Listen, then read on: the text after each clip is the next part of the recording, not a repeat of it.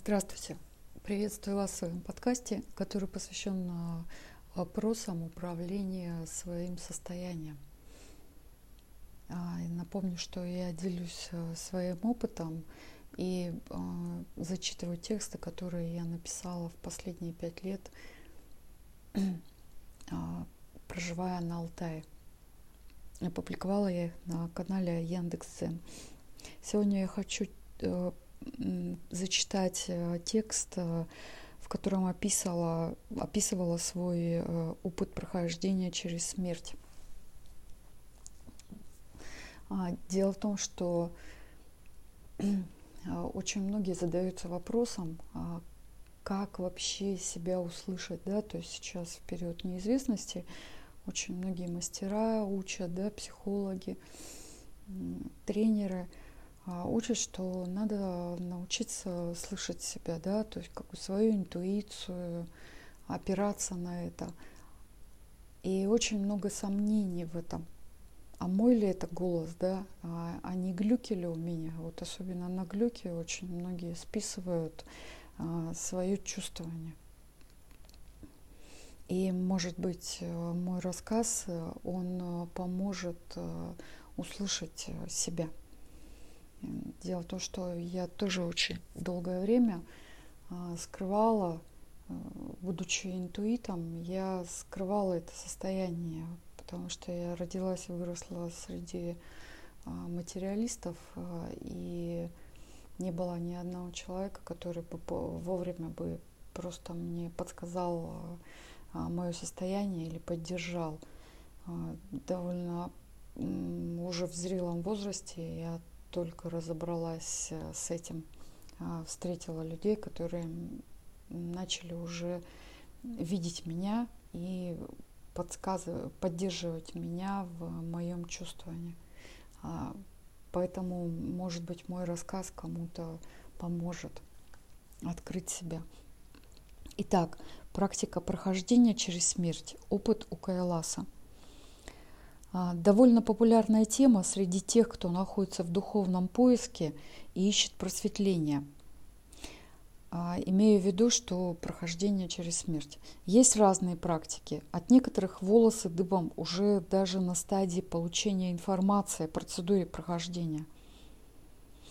А, здесь я приведу пример. Например, есть практика закапывания в могилу. То есть там или на часы, кто-то там может на сутки, да, а, ну, в землю закапывается, и таким образом человек проходит через смерть. Есть через э, медицинский способ, там отключают человека на какое-то время, э, тоже довольно жесткий. Насколько я читала, медики, некоторые медики любили этим баловаться. Э, такими экспериментами отключения и потом э, реабилитация. И у человека происходит полная перезагрузка точно так же, как э, если удар током, то есть тоже переживать проживание смерти, по сути. После этого открываются способности да, у человека. Вот такое. А, у меня был свой способ прохождения через смерть. А, я считаю, что я вот это там прожила. А, но я прожила без отключения тела от э, биологических процессов, от жизни. То есть я прожила это в теле. Ну, насколько я это чувствую, я это понимаю. И потом я э, сравнивала ощущения, э, описания других людей, которые проходили подобные опыты. И поэтому я теперь могу смело сказать, что я тоже прожила этот опыт. А, итак, здесь очень важно понимать, зачем это нужно и вообще мне это надо или нет. Ведь через смерть мы проходим всякий раз, когда что-то или, или кого-то теряем, расстаемся, переезжаем в новый дом, покидаем место, дети взрослеют, близкие умирают. По сути, это способ убрать привязанности – которые были в прошлом, и сейчас они нас а, не развивают, а тормозят эволюцию. Некоторые привязанности настолько сильные, что самостоятельно с ними не справиться. И тогда что-то или кто-то, целители, колдуны, гуру, волшебники, просто психоаналитики помогают. Один из вариантов такой помощи – прохождение коры вокруг Кайласа. Но у меня не настолько мистический опыт, что может быть интересен с точки зрения увидеть чудо. Было высвобождение подсознания и глубинного сознания от сильных привязанностей. Все важные события, изменяющие меня, происходят в соответствии с планами души. И все, что нужно сделать, невзирая на страх, войти в происходящее и потом осмыслить произошедшее и закрепить в сознании. У меня такое свойство, я вела дневники с 14 лет, то есть э, говоря языком э, эзотериков или духовных э, практик, а, по сути, это был наблюдатель. То есть наблюдатель, который, что называется, воспитывал личность. Такое вот, такая была схема. Потому что дневниковые записи – это как раз позволяет э, вести работу с э, личностью через тренировки, через усилия воли, через анализ происходящего. Вот. И именно поэтому я всегда фиксирую произошедшее, чтобы мне его понять и чтобы мне его закрепить в сознании и к этому уже не возвращаться. Поездка в Тибет с прохождением коры вокруг Кайласа была далека от высокого стремления к просветлению – я понимала, что предстоит глубокая работа с сознанием с помощью событий, ломающих мои стереотипы. Эта поездка началась лет 20 назад, когда я погружалась в буддизм, словно во что-то родное и давно знакомое. Столько лет потребовалось для подготовки сознания к этой поездке. К тому моменту была свобода от религии, вероисповедания и учений – Повторюсь, э, что это мой опыт, каждый проходит Кайлас по разным причинам и при разных обстоятельствах. Самое главное до и после прохождения – это услышать свои настоящие потребности. Тогда все ресурсы, силы были не напрасны, и есть удовлетворение от произошедшего и ощущение перезагрузки. Путешествие в Тибет, как мы проходили Кору, я описывала раньше на этом же канале – Здесь только перевал. То есть э, в этой записи я описываю самое сложное место, а, в котором есть прохождение через смерть.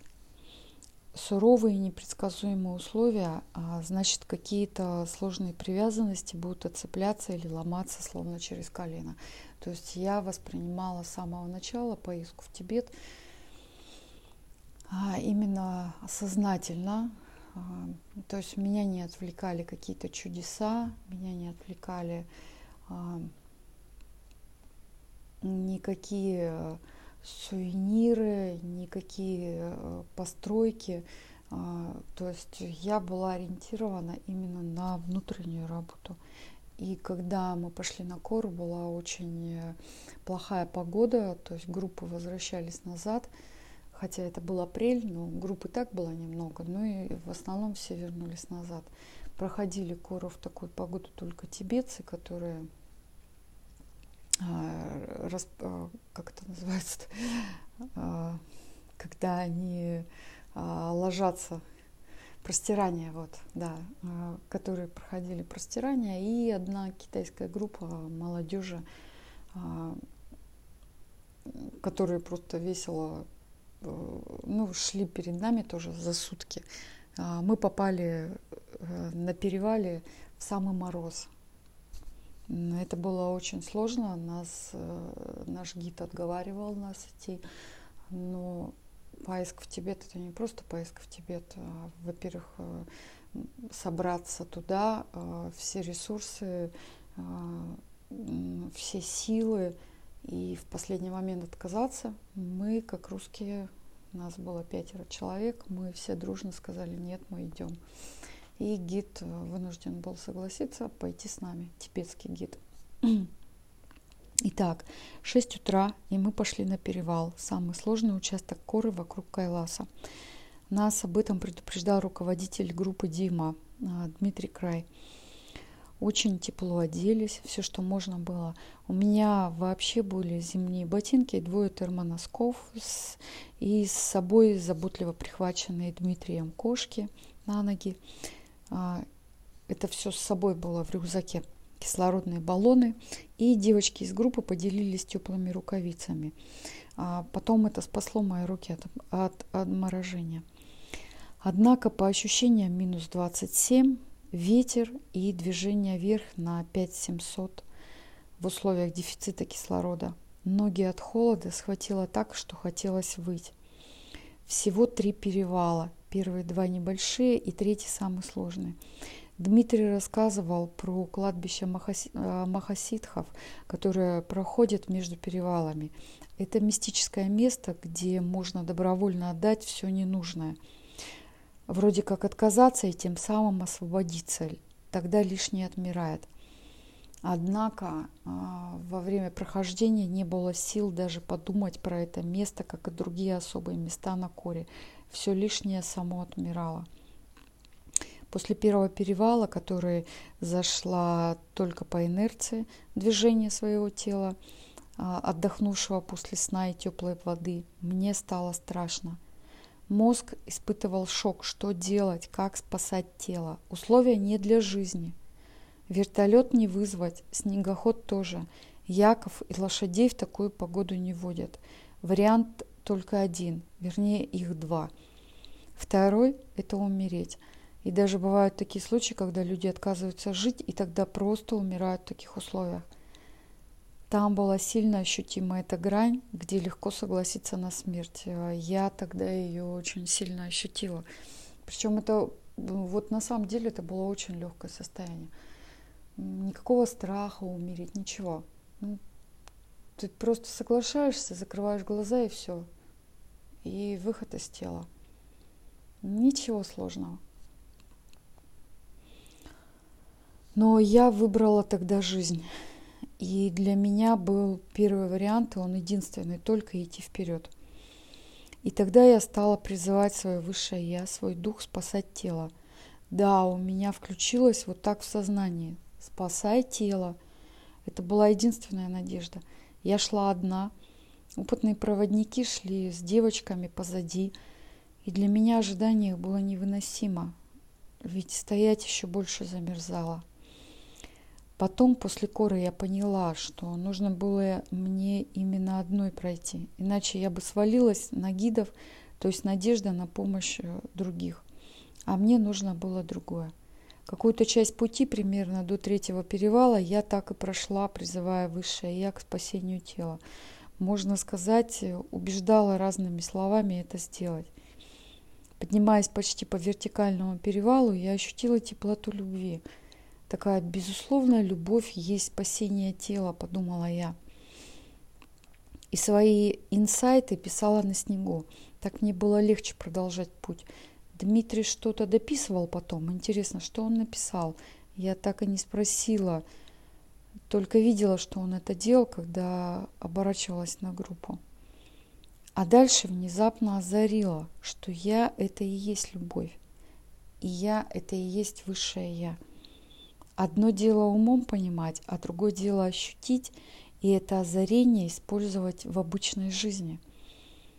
Как-то я не растерялась и дала команду своему телу на согрев, то есть контроль температуры. Есть такая способность тела при любой внешней температуре сохранять привычную и комфортную температуру внутри. Эта подсказка пришла мне раньше в тибетских монастырях, где я сильно мерзла, там не топят – а, я внутри словно себя а, сама себе сказала, контролируй температуру тела, вспоминай, как это делать. Через какое-то время, не могу сказать, сколько прошло, а, там время отсутствовало, его не было. У меня внезапно сильно заболели ступни, отмороженная часть ног. Ого, это была боль согревающихся ног, и мне стало тепло. Дальше я взлетела на перевал и сразу на долгий спуск почти бегом, словно внутри клапан открылся. Это такое состояние переживают все, когда очередной блок в сознании пробивается в какой-нибудь застывший а, стереотип, рушится. После этого перевала мне больше не хочется свое тело мучить ограничениями и запретами любыми.